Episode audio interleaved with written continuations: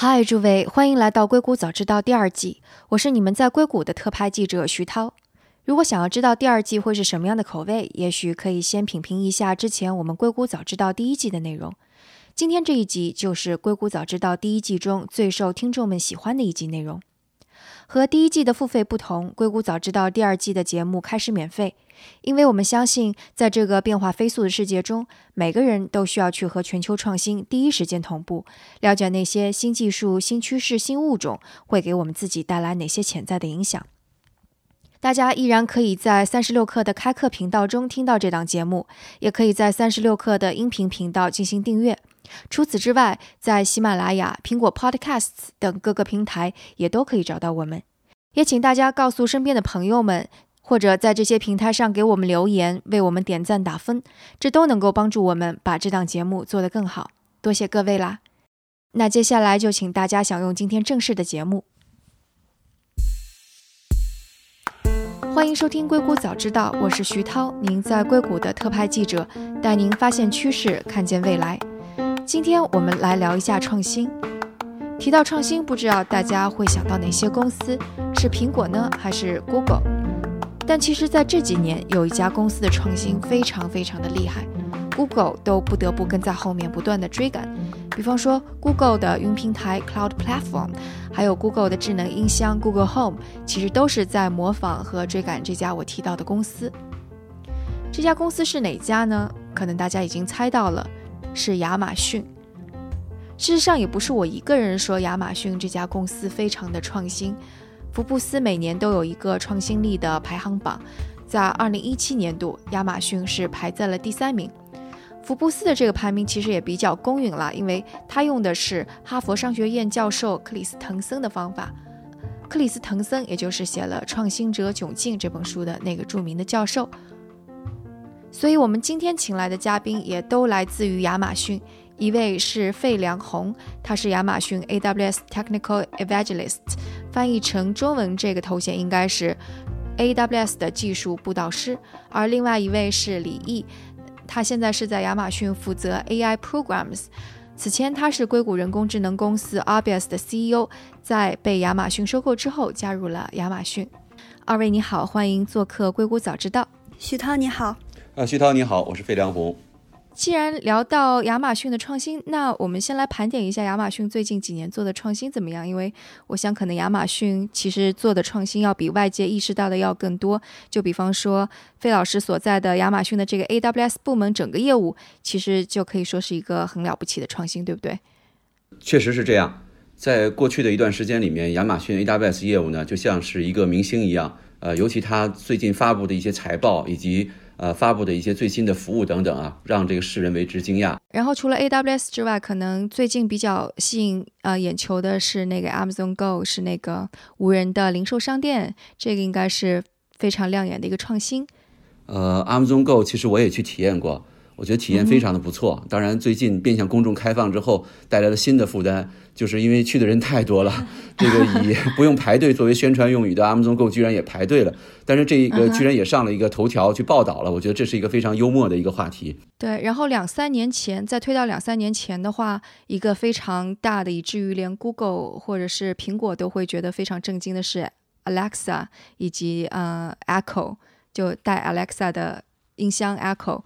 呃，我记得 Echo 是二零一四年年底的时候发布的，然后那个时候，因为这款产品坦率说，无论是外观也好，或者是当时的宣传也好，并没有特别出奇的地方。但是呢，这个慢慢的被大家所认识。我记得好像现在的呃 Echo 上所提供的 Alexa 的 Skills 已经超过两万五千个之多了。据我所知啊，除了在北美的很多人在使用它之后呢，现在这个产品已经发布到了很多国家，应该是在前天是在澳大利亚已经发布了。在中国，其实有很多人在使用，而且更重要的是，中国有很多的企业正在参与参与其中，并且将这个 Alisa 的这种服务已经融合到他们设备当中去了。是，然后如果我们再把时间轴再往前推一下，就在嗯 Alexa 跟 Echo 之前，那可能就是呃像 AWS 这个改变了，简直是改变了整个科技行业的这样的一个非常大的底层的应用。与此同时，还有 Kindle。就这样的一个电子设备。就之前 Amazon 一直说它是一个软件公司，是一个提供服务的公司，但它提供硬件，提供 Kindle 也大获成功了。然后再往前推的话，就是它从一个完全卖书的这样的一个商店，转变成了一个什么都卖的，是 Everything Store 无所不有的这样的一个电商。所以呢，我看到它建立二十年，它没有像说苹果说我每年都要开一个发布会推出一个新东西，但是在这么漫长的一个时间轴当中，它每隔两三年一定会有一个改变业界的东西出来，而且一定是几乎可以说是改变业界的哈。在介绍这段内容的时候，我更习惯的是把这个时间轴上延到一九九四年。其实我这里面有一张截图，是一九九四年亚马逊电商第一个网站的那个界面。在那个界面上，以今天的眼光来看，特别的简陋，可卖的东西恐怕就是图书这一个单一的产品的门类了。但是那里面有一个非常有意思的地方呢，就是它有一段描述，介绍了一个新的服务。那那个服务呢？如果用今天的语言去描述它的话呢，我们可以把它称之为推荐系统，或者是个性化的服务这样的一个描述。所以呢，我们往往把呃人工智能，呃在亚马逊的应用一直上溯到一九九四年。嗯，所以我们来说一下，说就亚马逊的创新。当我们说亚马逊的创新的时候，就究竟是一种什么东什么样的东西，跟其他的 Google、Facebook、Apple 有什么不一样？我觉得伟大的公司啊，在创新这方面的结果是一致的，但是这个原因或者是推动力有很大的不同。我觉得谈到亚马逊的创新的时候呢，如果把这创创新归纳一下呢，可以通过这几个方面。第一个呢，就是它的机制，它有一个非常不同的机制去提升、鼓励每一个人去创新。呃，然后在这里面呢，我们看到了，无论是贝佐斯也好，他的很多的呃言论，他的很多的这个呃做事的风格和方法。都一脉相承的去延续了这样的一个方式和方法。为大家简单的提一下，像它的呃飞轮的模型，比如说他强调的一个顾客至上、顾客至上的这个理念等等，都是他很独特的地方。呃，尤其是他在这个公司里面特别倡导的一个文化，我记得叫做 back forward 这样的一个机制。嗯，那这种机制呢，它是所有的需求或者市场导向来源于客户，来源于市场。然后通过客户的需求来产生一个新的产品，产生一个新的创新等等，这是它很独特的地方。然后第二个方面呢，就是它的架构设计这个方面。比如说在架构设计方面，它强调的是 self services，就是自服务的这样一个架构。无论是在内部，包括对客户，都是通过这样的方式和方法。那么它强调说，在这样的一个体系里面，没有一个看门人，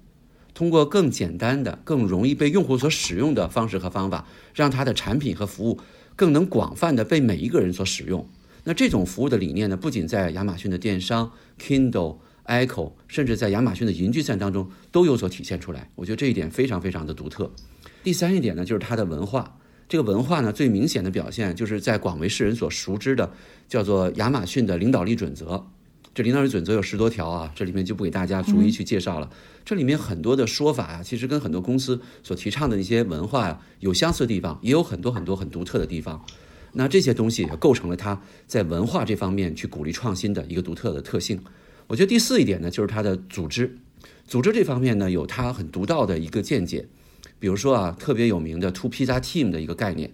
Two Pizza Team 呢，很简单的理解就是一个团队的规模有多大呢？呃，最大的尺寸啊，就刚好是两个披萨能够吃饱这样的一个团队的规模。简单说起来呢，大概就是十几个人这样的一个团队。他认为啊，这样的一个产品部门或者研发部门或者一个相，呃相对独立的一个功能性的部门啊，它的人员规模不应该过大，应该是很小很灵活，每一个人都承担一个非常有意义、有挑战的一个方向和目标。在这样的小团队里面呢，他们最具有活力，而且有最小的摩擦，沟通成本又最低。而这样的一个团队，他们有独立的自主能力，所以他们最能产生出创新。嗯，李毅，你们的团队是多大呀？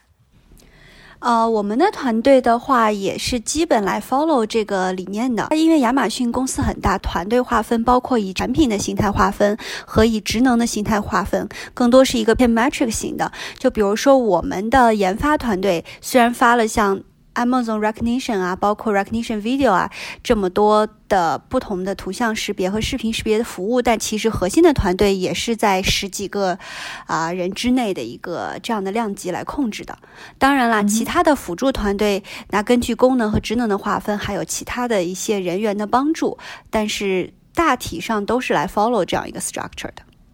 那个我看到 Ben Thompson 就是一个还挺著名的博客，也是一个分析师。他有说到这个 Two Pizza Team 的时候，他特别强调说，这个无关乎说团队的大，就当然是跟团队大小有关系。他说，但对。更重要的一点是在于说，这样的一种形态能够让这个团队其实更加像是一个创业公司，然后并且有一个更加非常明确的目标，可以给这样一个团队，让这个团队来评价自己到底做的好还是不好。就不知道李毅，你你就在你们团队的运营当中，就因为你也做过创业公司嘛，你会会不会有这种感觉？还是说，其实可能还会有一些偏差。我觉得你刚刚的描述其实挺好的，就是我觉得 two pizza team 这个概念不能说完全的只是说说按人数的一个按人数的一个划分，它更多的是以什么样的一个人数组成的团队有一个比较明确的方向和比较清晰的组织架构和领导力结构来完成，并不是说我发任何产品，这个产品的团队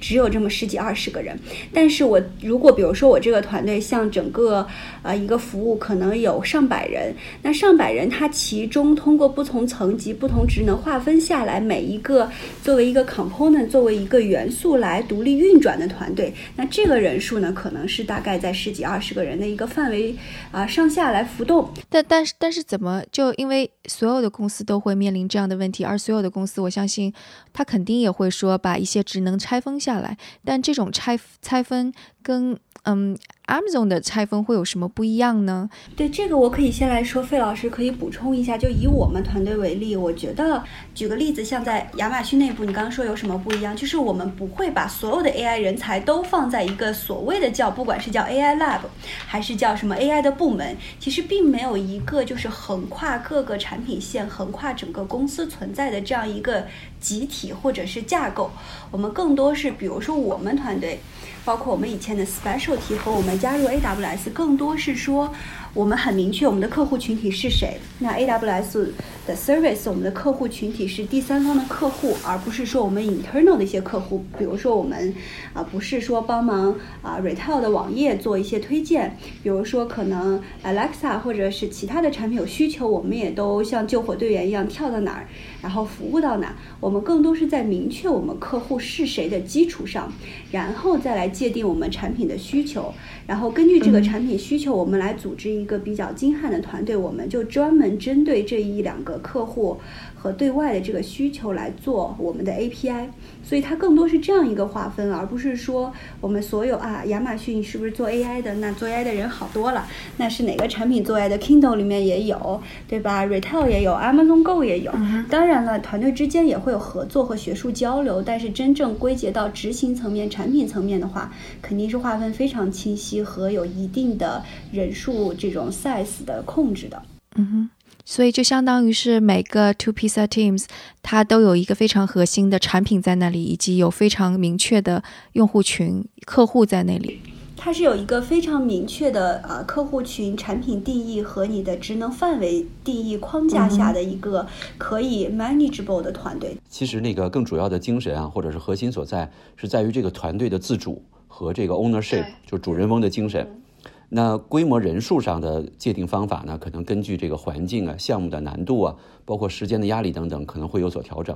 那在亚马逊内部也有一个说法呢，叫 Day One，就是我们每一天都是第一天，Always Day One。那所谓这样的一个理念，就是把我们自己作为一个创业者，不作为一个大企业来看待。关于那个 ownership，还有就是自主，就能不能更详细说一下？因为嗯，在一个团，就在一个非常大的公司里边。每一个团队其实就像是一个组成部分，或者说是一个齿轮也好，这个怎么 ownership 怎么体现出来呢？就这种你的主人翁精神，或者说这种自主性怎么体现出来呢？我相信每一个公司都在强调这个 ownership。呃，不仅是亚马逊，其他任何一个公司在强调的。但是亚马逊不同在于说，它把 ownership 提高到一个很高的高度上哈。首先表现在在公司的这个领导力准则里面去强调了这一条叫 ownership。其次呢，在员工的比如说在业绩考评啊、升职啊、这个年终评定等等啊，很多很多细节当中都要对 ownership 做行一个点评。这种点评呢，不能是泛泛而谈，必须要给出一个实际的例子来去论证每一个员工在 ownership 这个方面做得好或不好。如果好或者是不好的话，一定有一个非常扎实的、具有说服力的例子来去证明这一点。所以每个人在呃工作的每个细节上都要去扪心自问，我究竟有没有做到 ownership，或者我如果没有做得更好的话，如何才能做到更好等等。李毅，你会你会怎么觉得？嗯，我会觉得说，首先它在就亚马逊的创新，包括亚马逊很多团队的组成，它是有不同的方式和不同的起源的原因的。就比如说，有一些可能是从 top down 上面觉得说，我们战略需要这个布局，那我们需要有这几个产品线，那我们需要有这样子的一个团队来完成这样子一个产品，这是一种。但是其实，在包括我们团队，包括我们接触的很多的产品线和团队，反而是说。就是有大家觉得说发现了这个需求，然后才去慢慢从下而上的去说服说这个需求为什么重要，然后我们怎么样完成这个需求。如果在上面认可和啊大家在战略上统一的情况之下，上边会给你一个 quota，说啊那好，那你提的这个你也说服了我这个产品的价值和市场的价值，那么你来 own 这件事，我给你多少个人头的一个框架，多少 budget，然后。后你就来啊，把这件事情做成。我觉得根据不同 team 的组成，像这种就是就是，我觉得包括这样讲的方式，大家也可以感觉到，如果是以这样子方式成立的话，那这个牵头的人一定是非常非常从第一天就很有这种 ownership，就像做一个 startup 一样。所以他对他的团队的组成，对这个产品未来的发展方向，对这个。东西能不能成，包括他自己在领导面前的一些啊所谓的评价，他都是非常非常重视的。这也就是一方面，就是说在 ownership 不光是说从啊文化上面，大家每天讲说啊一定要有 ownership，一定要有 ownership，讲一百遍它就成真的了。很多就像刚刚费老师讲到的，他们的框架，包括组织架构的框架，你项目成立的方式，你的员工的评价的机制，还有各个方面。它是一个从公司架构、从文化，然后从人的心理，从最后事情做成的一个结果导向来讲，是一个多方位的加强。我觉得是这样子的一个环境。嗯，刚刚李毅说到一个细节，说那个自下而上提建议的时候。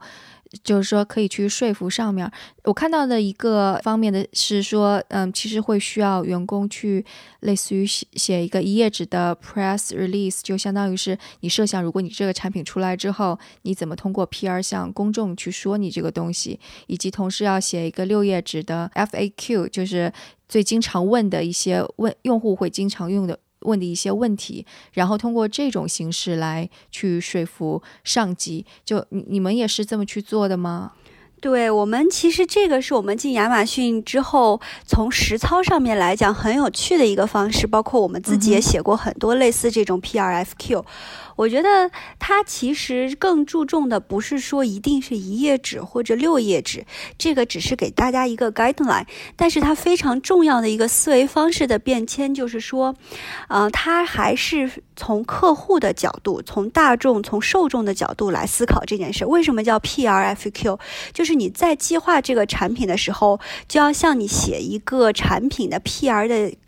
啊发布稿一样。那嗯，上面客户包括大众会问的什么问题，你就要列上来。你要站在那个的高度或者那个时间点来重新思考这件事情。之所以要这样的话，是因为比如说以我们技术产品啊为角度啊来出发，作为一个例子来讲，因为我们太了解这项技术了，所以我们包括很多人都是做技术出身，所以我们很容易进入到一个误区，是说我能做什么，什么是最先进的，现在大家都在做什么。我们怎么样做最 fancy 这个对吧？是从一个技术出发来决定产品方向的。可是像亚马逊就很注重客户的来讲，我们就会站到另一个角度去重新思考这件事儿，就从一个反的方向说，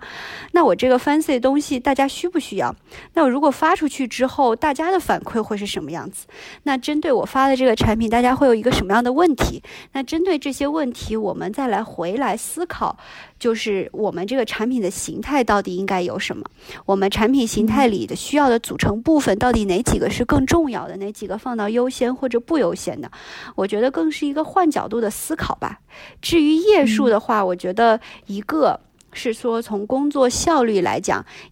控制一页，就比如说呃开始的一页就会很清晰。因为如果一个项目从 high level 的角度，就是从大方向的角度，你一页纸都讲不清，那我觉得给你五页六页，你也还是讲不清。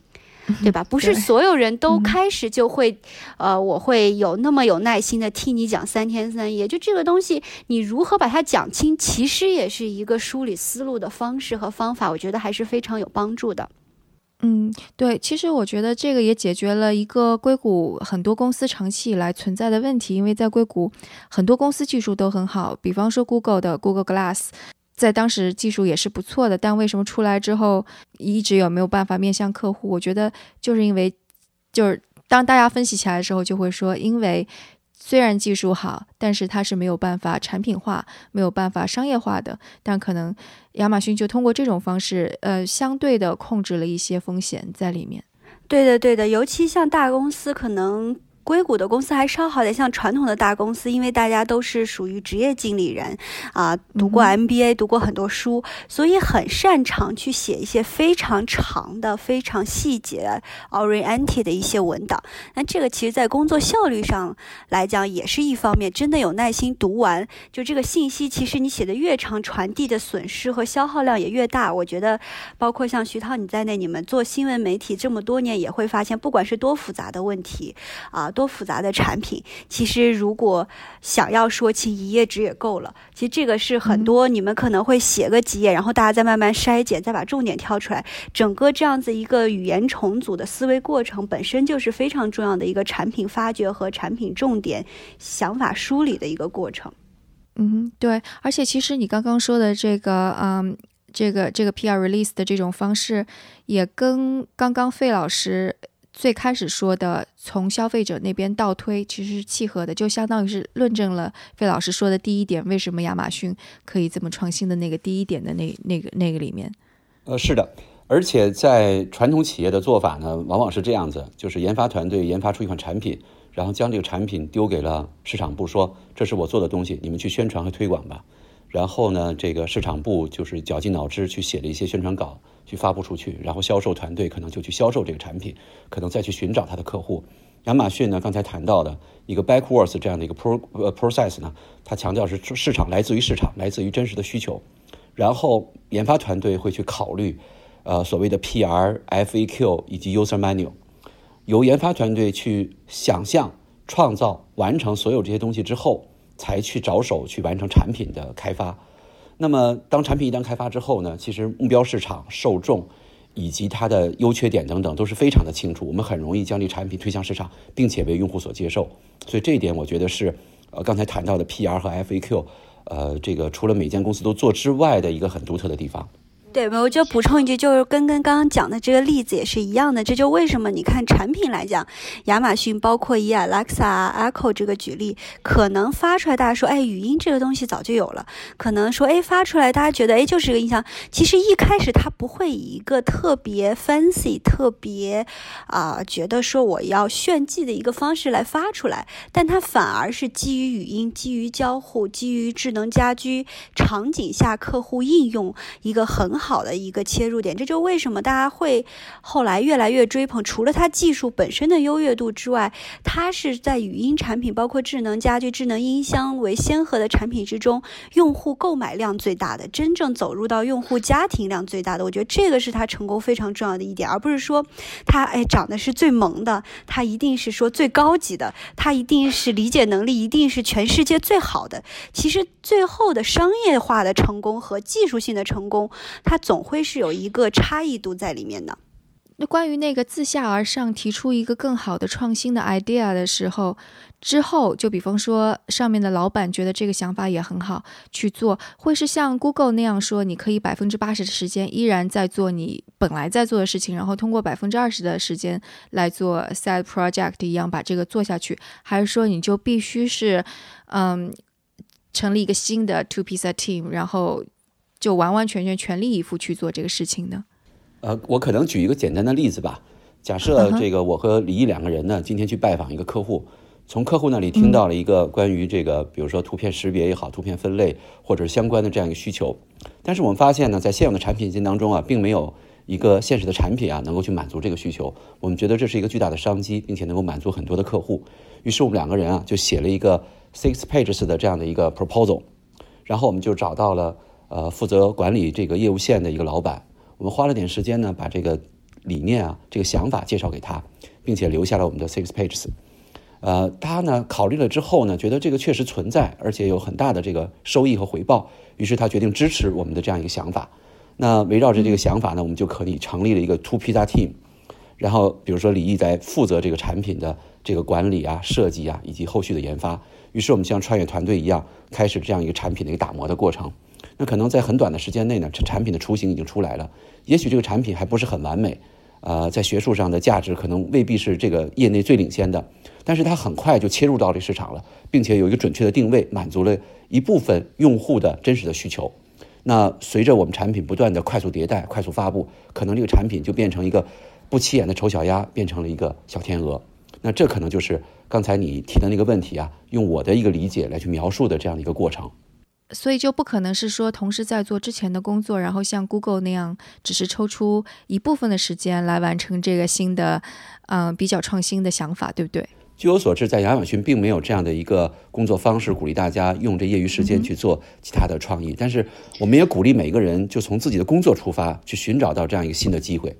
对，包括除此之外，它也会有一些啊比赛，它会有专门的一些契机，比如说它会有这个比赛，给你一个时间线，然后来收这种所谓的想法和 application。那这比赛的名字我有点记不清了，就是基本上的意思就是大家你可以自由组队，你想用自己的时间想去 brainstorm 都可以，然后你自己按照他的要求，不管是一页还是六页，还有其他的一些 application 的要求，然后提交上去，然后就像那个大家做创业比赛一样。让你准备自己的 deck，你准备自己的想法，然后有一个筛选的过程。如果说有一些好的的话，可以进入到下一阶段。下一阶段有可能是你继续完善你的想法，也有可能他会帮你对接一些现有团队已经有的资源，或者是类似方向，看有没有一些合作和大家再去真的把这个做出来。这是一种。那除了这种比赛作为一个激励和号召大家更多的去创新和思考之外的一个啊方式方法。之外，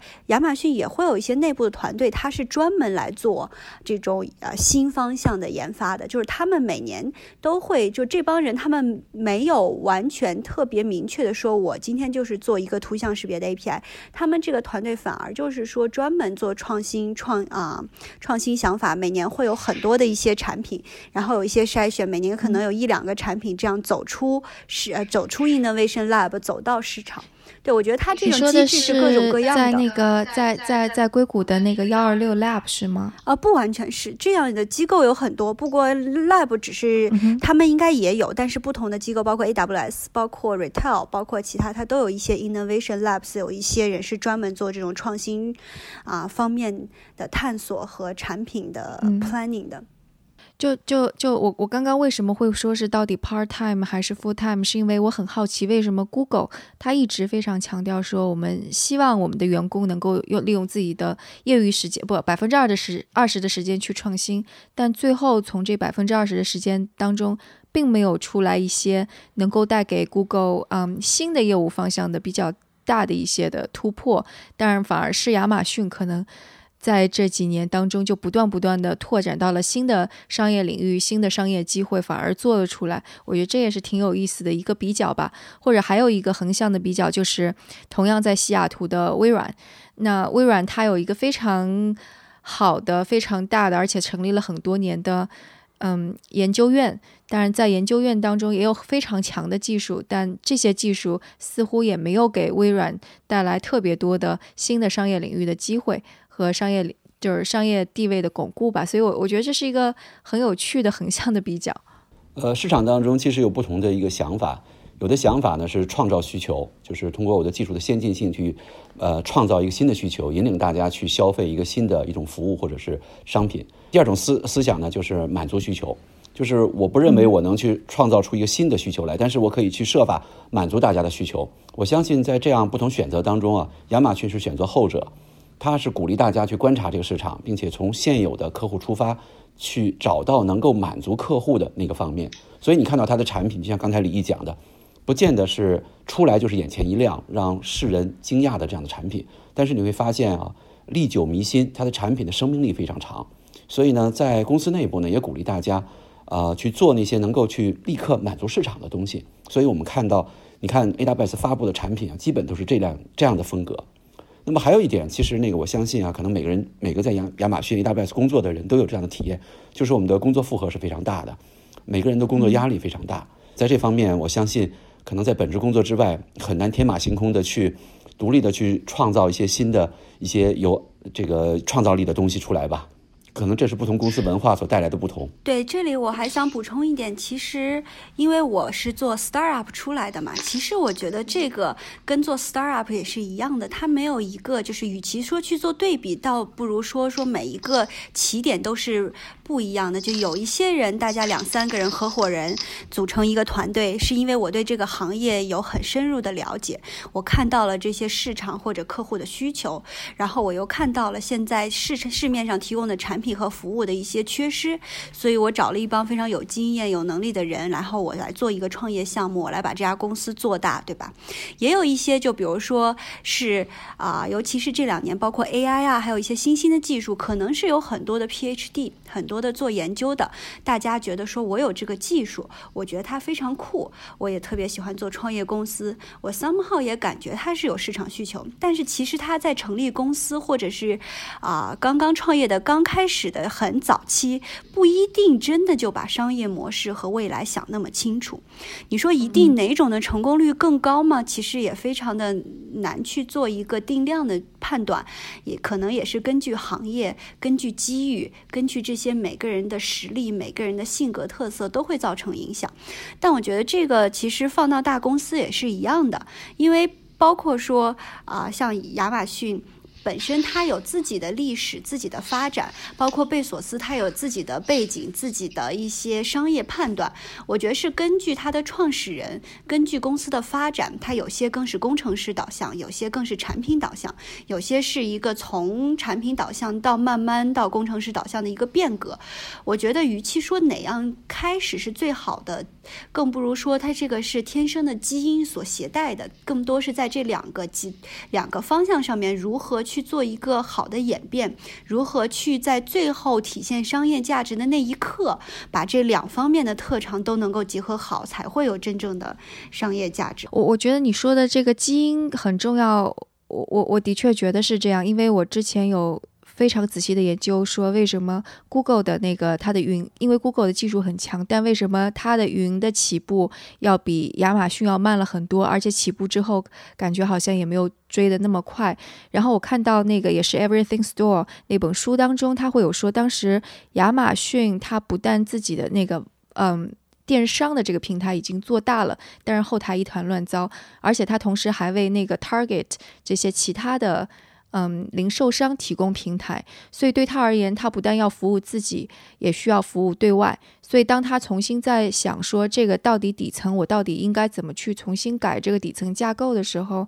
呃。贝索斯正好是在读一本书，那本书应该叫《Creation》吧。它当中讲了一个概念，就是说很多很基础的东西都可以拆成一个小小的块儿，然后这些小小的块儿是可以组合，然后产生更加大或者更加灵活的这种能力。所以好像 AWS 在。呃，创建的时候，它就会把很多非常基础的功能单独的、独立的拆分出来。就比方说，存储是一个独立的、可以独立存在的东西，还有什么运算可能也是独立的，甚至是在另外一个南非还不知道什么地方，这个可能费 老师更加知道。所以等到 AWS 成立出来之后，它就是一个非常弹性的，能够给小的公司也提供服务。也给大的公司提供服务，而且能够啊扩张非常快的一种。不知道费老师，那个你觉得我说的这个是不是描述有不准确的地方？呃，大体上就是像你说的那样子。呃，曾经在历史上，亚马逊也经历了很多公司在发展当中遇到的那些问题，技术问题、管理的问题、组织架构的问题等等。其实曾经有一段时间，就像在《Everything Store》那本书里谈到的那个，除了在生意上遇到了很大问题之外，在组织架构啊演进这方面遇到的问题，其实。非常非常的复杂。记得当时硅谷的一个程序员，我记得写了一篇非常非常有名的博客，我记得那时候引起了整个业内的大讨论，应该是零六年左右吧，我记不太准了。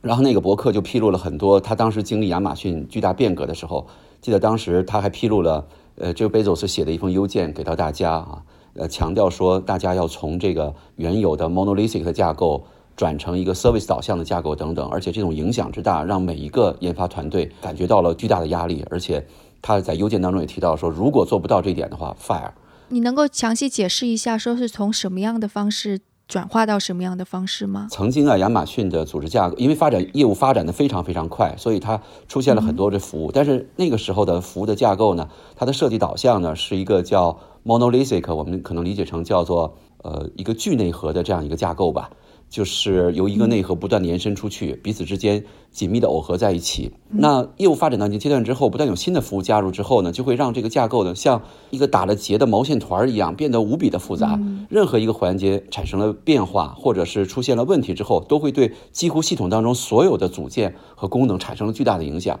那这就意味着说，那我们这个企业的创新和发展在技术上遇到了瓶颈啊，我们没有办法及时去调整和迎合市场的变化。